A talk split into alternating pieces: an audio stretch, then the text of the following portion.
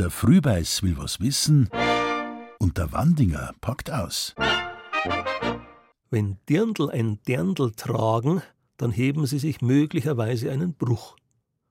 Dirndl oder Dirndl können aber auch ein Dirndl tragen, dann sind sie in aller Regel gut gekleidet. Lieber Herr Wandinger, sagen Sie mal, ist es ein Zufall, dass das Gewand so heißt wie seine Trägerin? Es könnte ja auch Madel heißen, weil man sagt zum Beispiel im Deutschland ganz selten Dirndl, so man sagt zu einem Mädchen eigentlich eher Madel. Aber Dirndl kommt jetzt nicht aus dem Sprachgebrauch der Landmenschen im 19. Jahrhundert, sondern es ist ein Kunstbegriff, der in Österreich sich entwickelt hat, und zwar zum Beispiel jetzt in Salzburg. Ursprünglich heißt das Dirndl eigentlich Leibegewand oder Heigewand und hat mit dem, was wir heute als Dirndlgewand kennen, nur relativ wenig zum Tor. Das Dirndl ist ursprünglich ein ganz einfaches Arbeitsgewand. Das können wir auf Abbildungen um 1820 schon gut belegen. Das ist ein Oberteil, ein angenähter Rock, ein Schürzen dazu und drunter unter Umständen ein Hemd, das was wir heute als Blusen bezeichnen werden. Dirndlgewand kommen erst um 1910, 15 als Trachtenmode über Wien, Linz, Graz, Salzburg nach München und ab da haben sie bei uns in der Trachtenmode einen richtigen Siegeszug drin. Was gehört heutzutage zum Dirndlgewand dazu?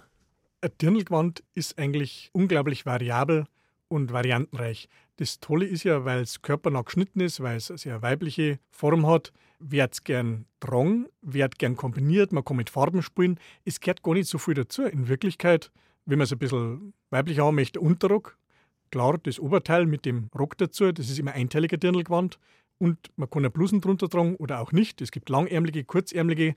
Also das Dirndlgewand ist eigentlich das variantenreichste, was wir überhaupt in der Trachtenmode haben.